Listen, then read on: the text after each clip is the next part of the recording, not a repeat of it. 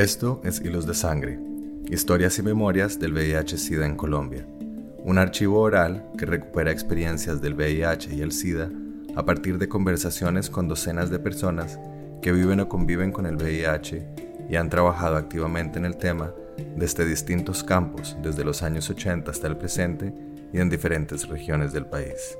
Yo soy Carlos Mota. Y yo, Pablo Bedoya. En esta sesión escuchamos a Ana Julia Arias, coordinadora regional de la Fundación EUDES en Antioquia, quien desde hace 11 años trabaja en esta organización, y a Marcela Sánchez, psicóloga de la Fundación, quien trabaja allí desde hace 20 años. La Fundación EUDES es una de las primeras fundaciones que trabaja en el tema del VIH y el SIDA en Colombia. Fue fundada por el padre Bernardo Vergara hace 35 años en uno de los momentos más álgidos de la pandemia en el país, momento desde el cual ha acompañado y ha sido hogar de personas que viven y conviven con VIH, en su mayoría niños, niñas y adolescentes. Bueno, mi nombre es Ana Julia Arias, soy coordinadora regional de la Fundación EUDES en Antioquia. Eh, ¿Qué es para mí Fundación EUDES? Mi vida. Eh, Fundación EUDES, yo llegué hace 11 años aquí a la Fundación y para mí Dios, digo que me puso en el lugar que era, en el momento que era. Eh, han sido los 11 años más maravillosos que Dios me ha dado. He aprendido demasiado eh, para mí esto ha sido una escuela, la Fundación EUDES, una escuela. Bueno, yo soy Marcela Sánchez, soy psicóloga en la Fundación, llevo 20 años en la Fundación y también, como dice Ana, también es mi vida y mi pasión.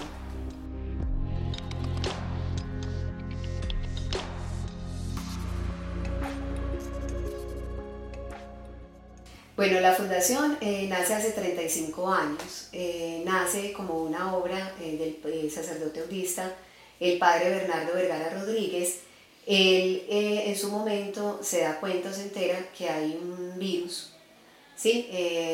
letal que está por ahí y comienza como a visitar, él ya visitaba de hecho pues hospitales en, en Bogotá y de repente pues se da cuenta de un pabellón donde donde están los pacientes con este virus. Ya lo sabía como por los medios de comunicación, pero no sabía de repente pues que era como tan delicado el asunto y el tema pues relacionado con, con la información que se estaba brindando en ese momento como con el virus. Entonces a partir de allí eh, a él le surge la idea de llevarse algunos pacientes de este hospital para una casa. Hasta ese momento no había personería jurídica, no había nada, simplemente había una labor social, había un interés del padre pues por proteger a estas personas y se los llevaba para, para la casa, eh, una casa en, en Bogotá. Allí eh, empezaron a, bueno, a maltratar a estas personas porque la gente del lugar se dio cuenta que, que estas personas tenían pues el conocido SIDA, porque no se hablaba pues como de virus, SIDA, sino SIDA en general, y ya sabíamos la connotación pues que los medios le estaban dando en ese momento. Entonces, eh, a partir de esto, las personas salían a la tienda, las apedreaban, eh, les gritaban que se fueran, ¿cierto? O sea, de, de, insultos hasta maltrato físico y psicológico. Entonces, a partir de ahí, el padre dijo, bueno, pues esto ya no puede ser simplemente una obra de caridad, ya eso no puede partir solamente de mi corazón y de querer hacer este, este servicio, esta obra, sino que esto ya va, va a tener que tener unas connotaciones legales porque era como la forma de proteger a estas personas. Entonces empiezan la gestión de, de la personería jurídica y pues bueno, es concedida por la alcaldía de Bogotá en aquel entonces, hace 35 años y a partir de allí existe Fundación Eudes como fundación con su personería y su razón social, dirigida a tu pregunta eh, a brindar, digamos, un apoyo integral a todas aquellas personas que viven y conviven con el virus del VIH.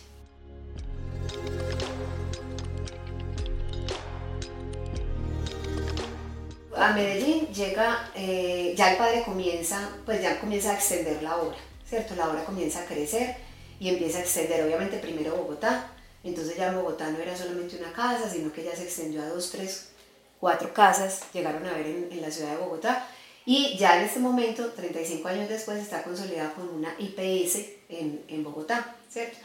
Eh, hubo unidades móviles, hubo eh, centros de cuidados paliativos, O sea, hubo un montón de, de cosas. Y ya de ahí se fue extendiendo al resto del país. Entonces, bueno, segunda ciudad, Medellín, eh, más bien regional Antioquia, porque realmente es Antioquia. Eh, tenemos casa en Medellín y casa en Atillo Barbosa.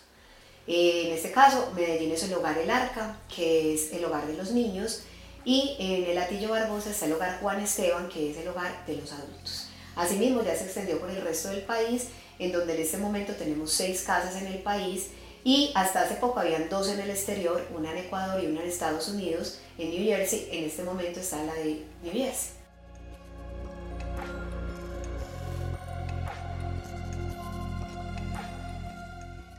Bueno, aquí en Medellín tenemos, en la regional Antioquia tenemos, como decía Marcela, la Casa de los Niños y la Casa de los Adultos.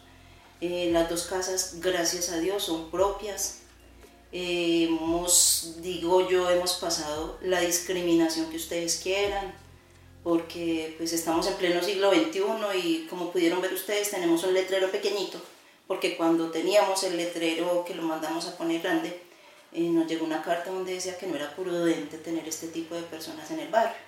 El padre Bernardo muy sabiamente me dijo, Anita, nosotros con letrero, sin letrero trabajamos, nosotros no necesitamos que nos vean trabajar. Entonces, eh, como les decía, aquí queda la casa de los niños, que lo llamamos el Hogar El Arca, la casa de los adultos se llama Hogar Juan Esteban. Ampliamos nuestra, nuestra misión y visión en cuanto a que ustedes saben que el, diagnóstico del VIH y los niños hoy día con, con tanto tratamiento y con todo lo que está cambiando, entonces ya hay muy pocos niños realmente, o si nacen con el diagnóstico es por un descuido. Eh, entonces ampliamos nuestro objeto social en acompañar niños, niñas, adultos VIH positivos en estado de abandono, alta vulnerabilidad y riesgo social.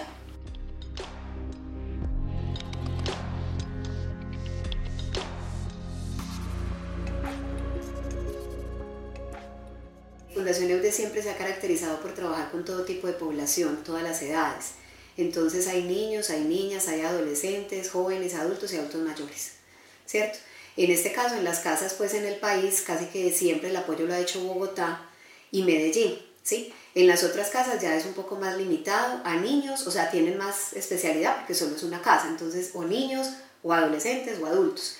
Pero como en Bogotá y Medellín, pues hay varias casas, entonces se puede atender diversas poblaciones. De hecho, por ejemplo, en Atillo Barbosa, hasta hace dos años, tres, que empezó la pandemia, se atendían adultos mayores, o sea, fueron adultos que llegaron en edades promedio de adultez, 30, 35, 40, 50, y envejecieron en, en Fundación Eudes. Entonces, estos adultos llegan a tener con nosotros 65, 70 años fácilmente, ¿cierto? Desde que no haya pluripatologías, es decir, otro tipo de, de enfermedades que Fundaciones no esté capacitado aquí, porque en Bogotá sí, porque allá es IPS, es distinto, y hay, hay eh, cuidados paliativos. Desde que sean adultos eh, autosuficientes, entonces pueden habitar una de las casas en, en Medellín, Antioquia o en el resto del país. ¿Sí? Em, también tenemos adolescentes, no en Medellín, los adolescentes están en Bogotá, hay casa para, para, los adolescentes y aquí en Medellín nos especializamos en los niños. Entonces tenemos niños y niñas entre los 0 meses y hasta los 12 años.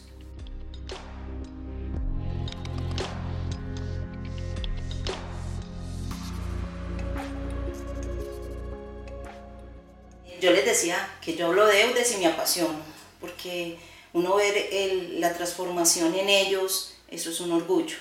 Eh, de hecho, yo llevo ya 11 años, pero en esos 11 años hemos visto el progreso de algunos de nuestros chicos. Tenemos una licenciada en educación, eh, tengo cuatro nietos, porque son hermosos, no tienen el diagnóstico porque sus madres han hecho su proceso de profilaxis. Y tenemos otro que es, es, muy orgulloso al decir soy técnico en obras civiles.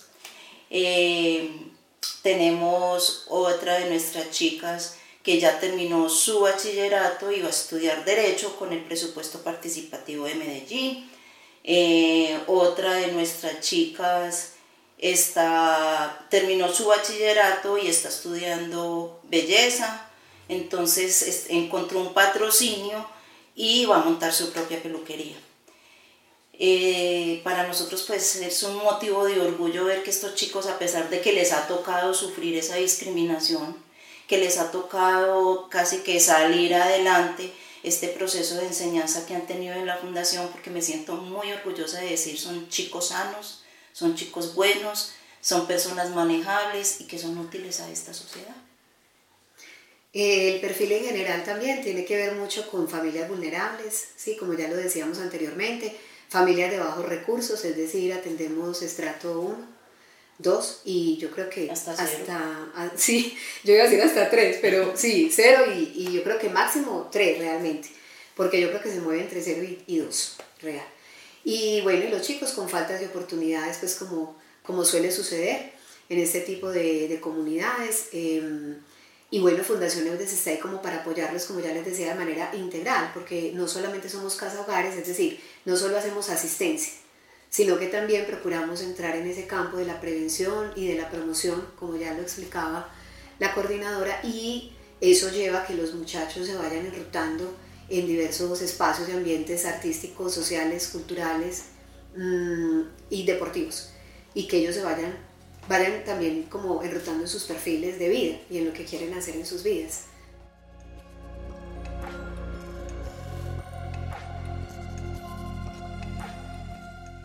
Siempre la red de apoyo para fundaciones es muy importante. Si bien es cierto que hace 35 años la red de apoyo era muy diversa o dispersa, porque los padres morían a raíz del VIH-Sida.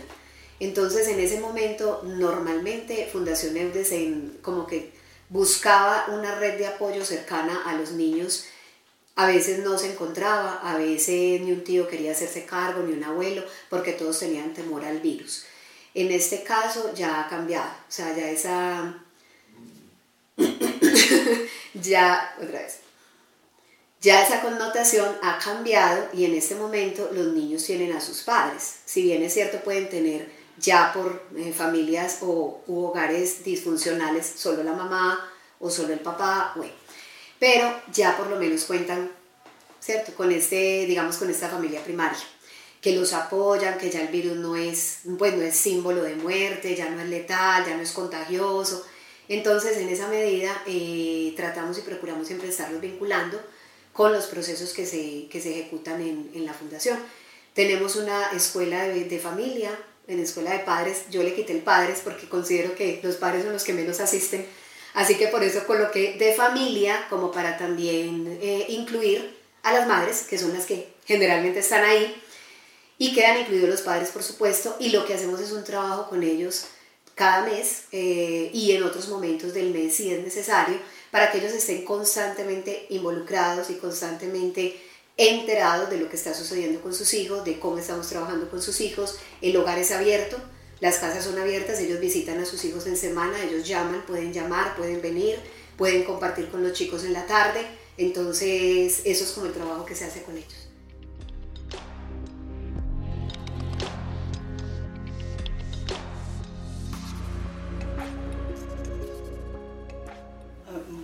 Tengo una partecita de por qué San Juan Eudes y, y Marce dice el resto que es que la fluidez verbal de ella es mejor que la Bueno, eh, la fundación se llama Fundación Eudes porque nuestro director general, que es el padre Bernardo Vergara Rodríguez, eh, él se inspiró en el carisma de San Juan Eudes. San Juan Eudes eh, era un sacerdote eudista de origen francés y él Mm, trabajaba con el leproso, eh, acompañaba a todos esos leprosos y los llevaba a un tonel, que ahí era donde los acogía. Eso mismo quiso hacer el padre Bernardo, porque pues en el momento del diagnóstico de, del virus, que todo el mundo le decía SIDA, entonces en ese momento el padre los quiso acoger, se los llevaba para las casas y ahí es donde nace Fundación Eudes.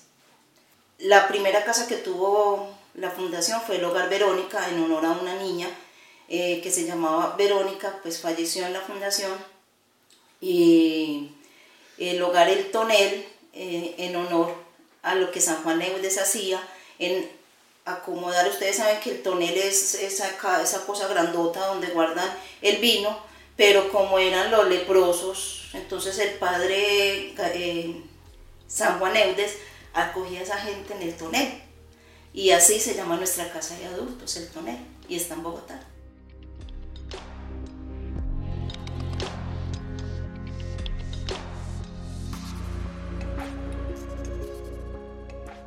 Eso era la lepra del momento, entonces no tenían ese apoyo familiar y el padre Bernardo en, compañía o, en, apoyo de la arquidiócesis de Medellín, tengo entendido de que cremaban el, la persona y pues como no había recurso, nos tocaba enterrarlos en la finca, en la casa de los adultos. De hecho, allá tenemos algunas personas porque nunca las han reclamado. Eh, el letrero aquí, la casa en Cartagena que la quemaron con los residentes adentro, eh, en Bogotá le pusieron un petardo a su casa, en un noticiero lo invitaron porque un edil del momento decía que este tipo de personas no deberían existir ni en Colombia, ni en el barrio, ni en el mundo. Entonces, de verdad que le ha tocado muy difícil y es una batalla, yo diría que, que la ha sacado adelante con el amor. Él dice que el amor, amor, es el que nos ayuda. Y yo siento que es verdad, porque sin el amor no podemos hacer nada, porque esto es una misión de amor. Y la connotación de pronto también que cabe en la pregunta, digamos, a nivel social, internacional, nacional, lo legal y, todo lo que tenía que ver como con información relacionado al, al virus, exactamente todo lo que se estaba viviendo daba cuenta de lo que estaba pasando en el momento, ¿cierto? Primero, medios de comunicación que sabemos que son como los pioneros en llevar la información. De alguna manera la información que se llevaba en ese momento es un virus letal, un virus eh, infecto contagioso y bueno, y letal porque te mueres, o sea, te da el virus y te mueres. Entonces, eh, esos dos puntos ya eran, bueno, el otro punto eran los homosexuales. Entonces, es un virus de homosexuales, es un virus de mujeres vinculadas a la prostitución, en ese momento más llamadas prostitutas y un virus de eh, adictos intravenosos. Entonces ya esto generaba el repudio a nivel social, porque quienes lo padecían entonces eran unas personas que no estaban dentro del marco de lo adaptable socialmente. Y había que huir, había que correr, había que, bueno, todo era un estigma, pero yo pienso que todo partía por parte de, la, de los medios de comunicación, porque así entró también acá Colombia. Entonces a la pregunta cómo llegó a Colombia, sí llegó, pues porque primero llega a Estados Unidos y en Estados Unidos pues simplemente, bueno, yo no recuerdo el nombre de la persona de la ciencia o científico, es el que ya lo nombra como VIH con día, fecha y hora exacta que estará en la historia. Y él le dice a la comunidad científica del mundo, este virus es un virus de inmunodeficiencia humana, ya se sabía que era solo de humanos, que no le, le daba a los animales, y que em, confluye o termina en sus últimas fases en una fase de síndrome de inmunodeficiencia adquirida, que es de donde sale la sigla SIDA.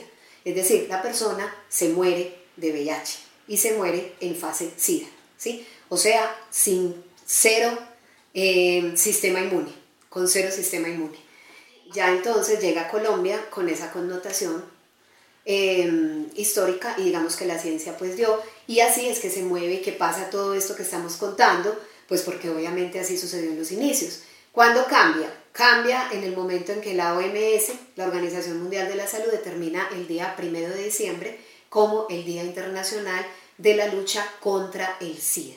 Aquí el padre Bernardo hace también un cambio, hace un ajuste y dice, no es contra, es frente y a partir de ahí, todos en Fundación Eudes no decimos nunca la lucha contra el SIDA, sino la lucha frente al SIDA, porque estamos hablando de personas. Y eso nos lo enseñó el padre. Entonces, a partir de ahí, empezamos a trabajar en pro y en pos, claro, de todo lo que dicen los lineamientos internacionales, en este caso la OMS y ONU-SIDA, y la Panamericana Mundial eh, de Salud. Y lo que ellos dicen son nuestros lineamientos para, para continuar trabajando, pues, eh, con estas personas que viven y conviven con el virus.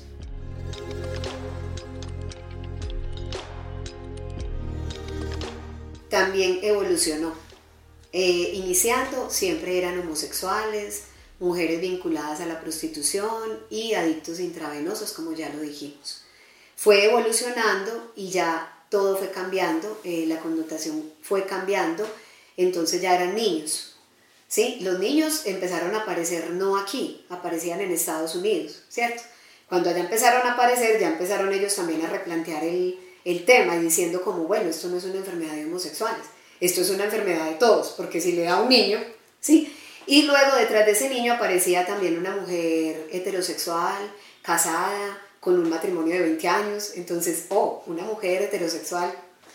Es decir, este virus ya era de todos. Y asimismo bajó eh, a Colombia, bueno, y al mundo, y a Latinoamérica, e inmediatamente empezamos a trabajar con esos lineamientos. Ah, entonces también es de niños, también es de adolescentes, también es de mujeres casadas, también es de hombres que no son homosexuales, son heterosexuales, y eh, ese ha sido el perfil. O sea, el perfil ha sido homosexuales, ha sido de heterosexuales, ha sido de adictos intravenosos, no adictos, todo.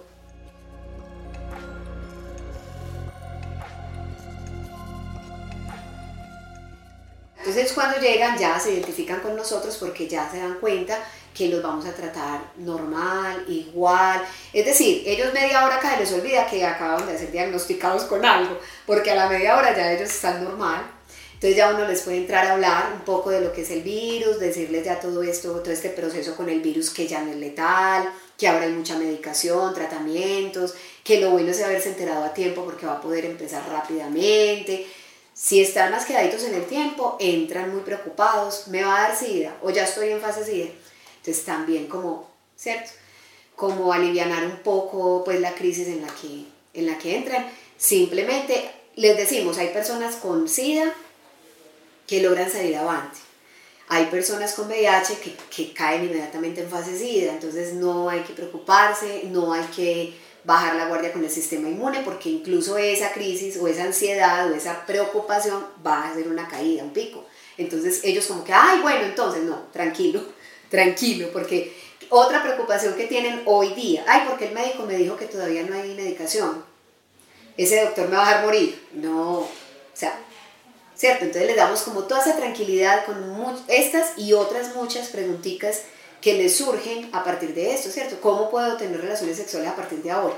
Con mi pareja, por ejemplo. O ya tengo que terminar con él, ¿cierto? O con ella. Entonces les explicamos. Entonces son preguntas muy humanas ¿sí? pero que tienen toda una connotación en el virus y que para nosotros es muy importante estar actualizándonos. Fundación EUDES yo considero que también desde el padre y todos tenemos la labor de estarnos actualizando, porque este virus es llamado el virus inteligente en el mundo de la ciencia, no se sabe qué va a pasar con él.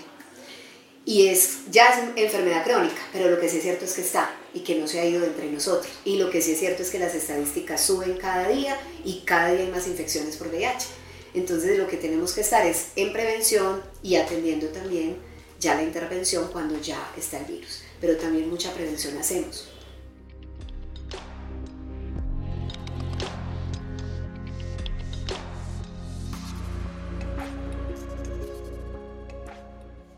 Hacemos capacitaciones precisamente para el tema de la prevención, pero hemos ido a algunos municipios en algunos momentos a hacer capacitación no voy a, nombrar los municipios, pero en estadística, según la, la OMS y, y, la Panamericana de la Salud, eh, hay unos municipios en Antioquia que tienen como altos rangos de, de contagio eh, fuera de Medellín.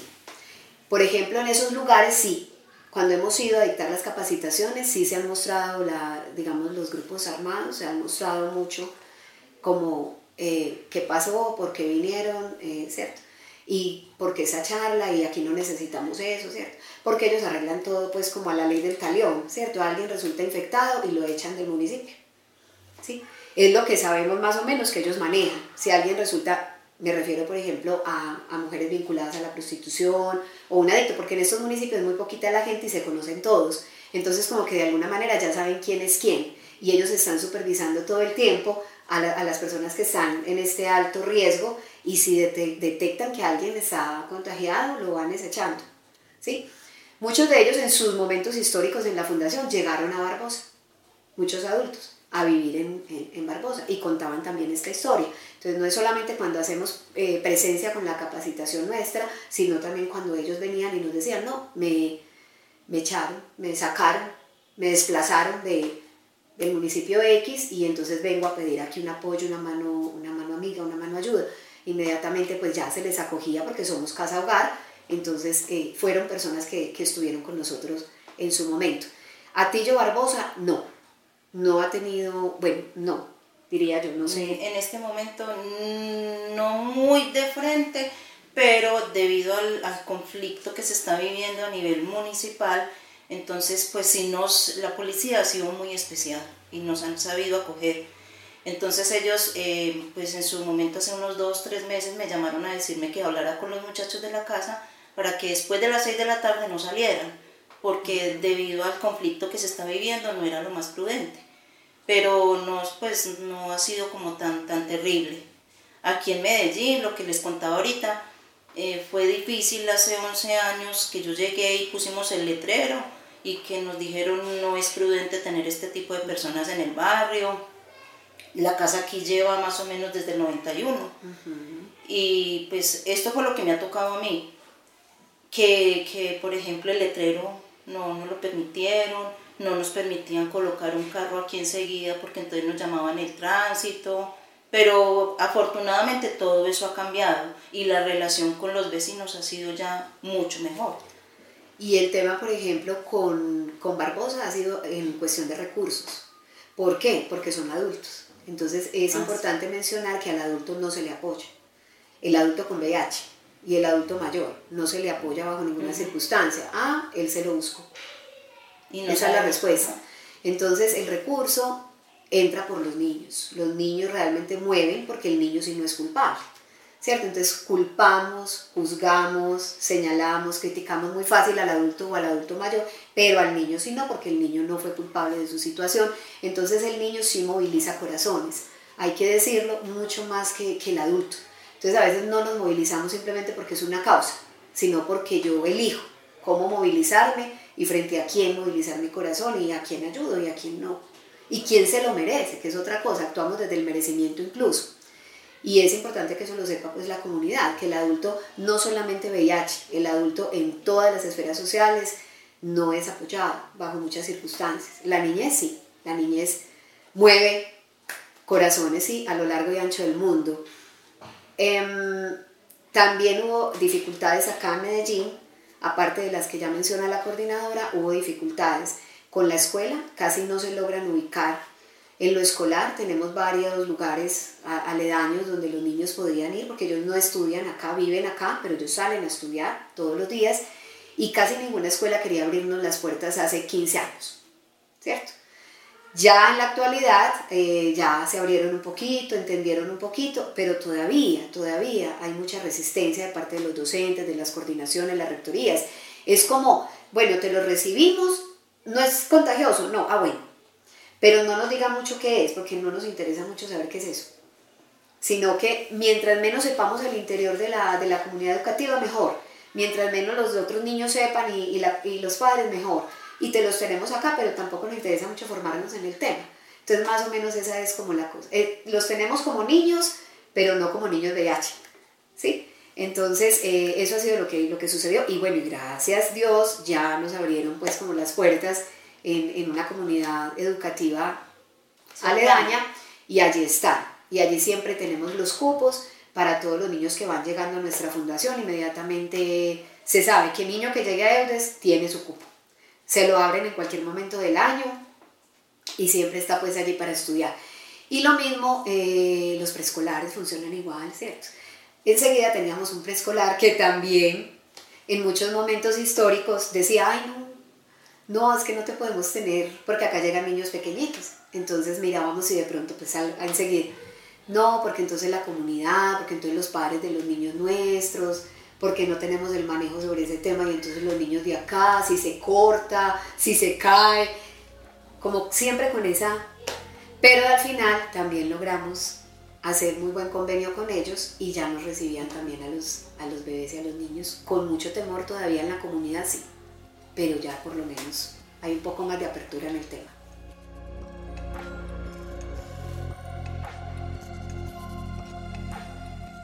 Bueno, aquí en, la casa de los niños, los niños están, eh, cuando nacen aquí en la fundación, porque tenemos sus mamás que han tenido sus bebés dentro de la institución, ellos se van formando y pues hasta más o menos 12, 13 años eh, están en la fundación con nosotros.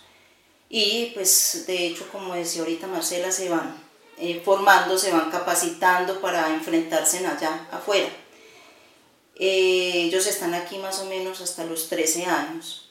Ya después los que tienen una red de apoyo, pues se va con su red de apoyo y nosotros seguimos prestando el, el apoyo psicológico, el apoyo social, eh, si nos toca conseguir la beca para su estudio, gracias a Dios hemos conseguido las becas. Entonces se sigue como en el proceso de, de acompañamiento. Con los adultos, lo que decía ahorita Marcela, es un poquito más complejo. Desde el medicamento, desde el acompañamiento, ha sido un poquito más complejo, pero eh, últimamente hay algo que me parece muy bonito y es que se les está como capacitando o se les está formando para que tengan un proyecto de vida, no importando su edad. Eh, y para nosotros es motivo de orgullo decir, de la casa de los adultos en estos momentos tenemos algunas personas que han salido a laborar, se formaron, estudiaron en el SENA y han salido el mayorcito tiene ochenta y pico de años que ya él, eh, pues a pesar de su condición, también es una persona que se siente muy útil y apoya en las cuestiones de la casa.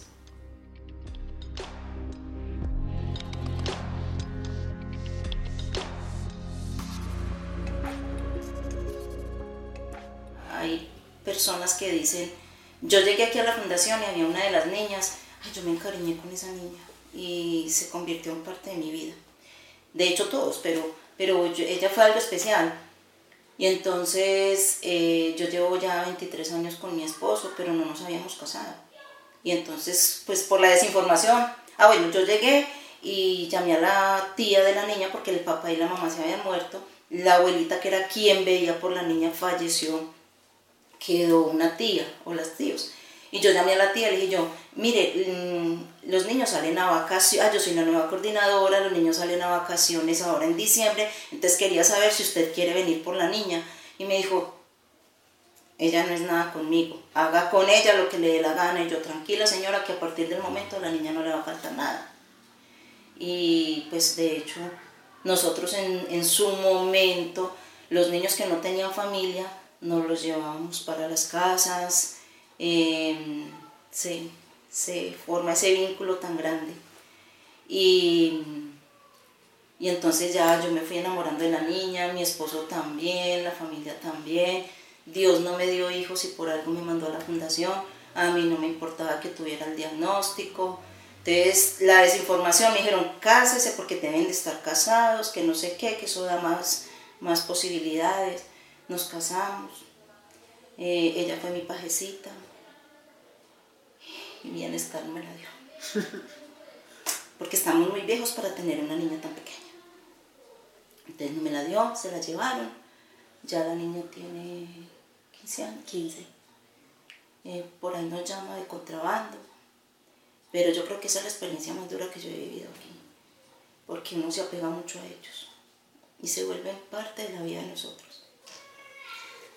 Sí, la niña se la lleva el ICBF y la lleva una madre sustituta, pero era una niña grande para ser adoptada, porque era una niña de 9, 10 años, 9, 10, no, 9. tenía 8 años cuando bueno, ya era grande.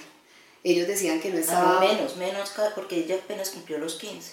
Es, que no estaba como en el rango de edades preferidas para ser adoptada, pero tampoco se la entregaron pues como a quien realmente sí hubiera podido brindarle todo, porque realmente era la hija. Pues con Ana en ese momento tuvo que hacer un trabajo para que se desprendiera y para que ya déjala ir, porque la niña ya, digamos que las instancias legales que están por encima de alguna manera de nosotros tomaron una decisión por ella. Em, querían entregársela a la tía, la tía no, la tía no quería realmente, la tía dijo, yo soy sola, no tengo hijos, toda la vida he estado sola, viajo, vengo y voy y no la puedo tener. Pero para ellos lo mejor fue, ah, no, madre sustituta, esperemos adopción, lo cual no iba a suceder, ¿cierto? Entonces ahí se quedará siendo hija del Estado hasta que tenga su mayoría de edad. Y a un hijo del Estado nunca le faltará nada, me decía la comisaria. Ajá. Nunca le falta Y los abogados, un hijo del Estado nunca le falta nada, ese es como su lema. Y un hijo del Estado ya a los 18 lo protegen incluso hasta los 25, si está haciendo una carrera profesional, para que ya pueda valerse por sus propios medios. Entonces, a tu pregunta del amor, efectivamente nunca le faltará nada, excepto quién sabe si el amor. ¿Cierto? O el amor de verdad, porque podrá tener muchas clases de amor, ¿cierto? Entonces es como eso. Eh, mi experiencia personal con los niños, eh, mi hija pequeña que ahorita tiene 25 años y ya es una médica veterinaria, creció en la fundación. Ella la traía desde niña eh, a jugar con los niños. En los primeros momentos me daba, me daba miedo, me daba mucho temor, porque también yo tenía mucho desconocimiento del tema VIH. Así que ella cuando decía que había compartido el bombón o la paleta, yo entraba como en crisis y yo era como, ¿por qué no haga eso? O sea, yo como que ya con el tiempo fui calmándome con el tema, pero nunca la dejé de traer, nunca la dejé de llevar a las charlas, a las capacitaciones.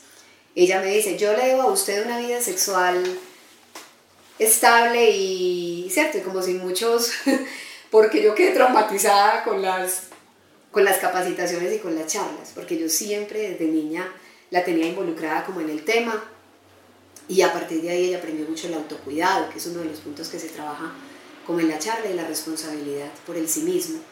En este caso, ella creció, em, sigue viniendo, sigue estando ahí, ella quiere la fundación, eh, siente que la fundación es una obra muy linda, muy importante, apoya directa o indirectamente la causa VIH, este, y ella, mm, ah bueno, y en ese momento lo que les iba a contar, como sacábamos los niños, no los podíamos llevar, entonces yo sus cumpleaños, algunos de sus cumpleaños, fue con los niños de la fundación, ¿cierto? Yo le decía, prefiero antes que los niños del colegio, no tenía incluso pues, muchos amiguitos como en el colegio en el barrio, y yo, no hay con quién celebrar, ah, vale, ¿cómo que no? Sí hay, con los niños de la fundación.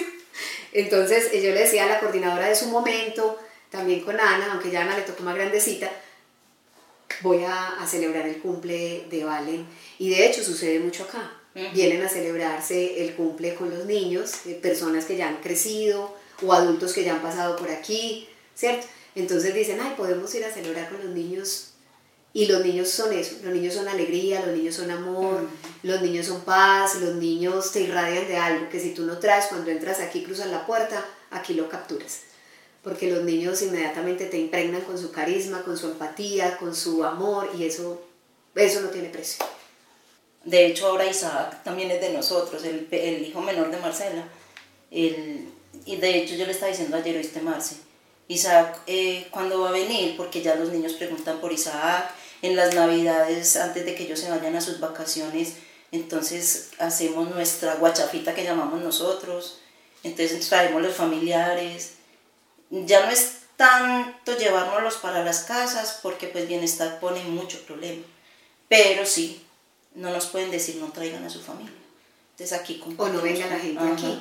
Entonces aquí siempre estamos abiertos y dispuestos a recibir a todo el que quiera participar y hacer parte de la obra y de la casa.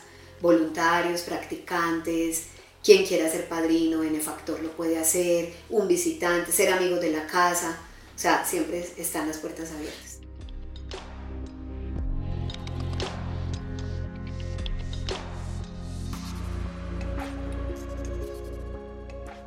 Niños es muy fácil, no nos toca casi nunca poner tutelas, porque el medicamento se les, se les eh, suministra, pues no lo entregan fácilmente, las citas médicas son muy cumplidas, eh, pero con los adultos sí nos toca un poco más complejo estar poniendo tutela porque no le llegó el medicamento. De hecho, hoy viene uno de nuestros chicos para poner una tutela que el doctor Campillo para nosotros es un ángel él, él, nos apoya muchísimo en todo este cuento. Entonces, ahorita lo molestaremos para que nos saque una tutela porque tengo uno de nuestros chicos que el medicamento ya va a ser un mes que no le llega, entonces eh, es el voz a voz. Tú tienes este medicamento, tienes, y nunca los hemos dejado sin su tratamiento. Afortunadamente, eh, pues hemos encontrado eco en, en el voz a voz de las personas, en los grupos que tenemos y no les ha faltado, pero sí es muy complejo con los adultos la consecución del medicamento. Y pues hay un médico y una doctora que ellos son también muy, muy amables con nosotros y con la fundación, que es el doctor Castro y la doctora Yadira. Mm, ay, doctora, uno de los niños está enfermo, ellos vienen o tráigamelo acá. al doctor Castro, aunque está en Argentina, doctor, necesitamos tal cosa, llame a tal médico, llame a tal persona. Entonces, ha sido fácil, y con, pero con los adultos no es tan fácil.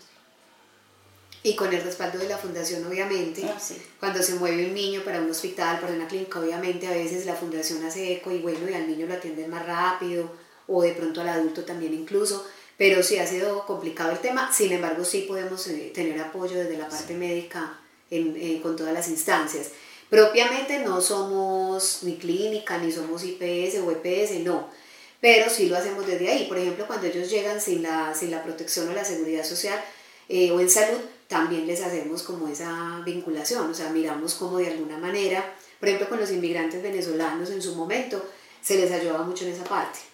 ¿Sí? Porque aparte que llegaban a Colombia, también venían y ya tenían el diagnóstico, por ejemplo, o se enteraban aquí y estaban desprotegidos en, en el área de salud. Entonces lo que se hace es o con raza, con otras instancias, se les ayuda para que ellos, o le dice uno por lo menos, vea, vaya a tal parte, allá lo atienden, vaya a tal lugar, y así se soluciona como el tema de la salud. Gracias por tenernos en cuenta en este proyecto tan bonito y qué bueno porque el VIH vuelva a retomar esos puntos realmente donde debe estar ese nivel, porque el VIH no ha pasado. Que haya cambiado su connotación no quiere decir que haya terminado o que ya haya dejado de ser. Entonces este tipo de proyectos vuelve y lo pone donde realmente debe estar, para que nos sensibilicemos todos con esta causa.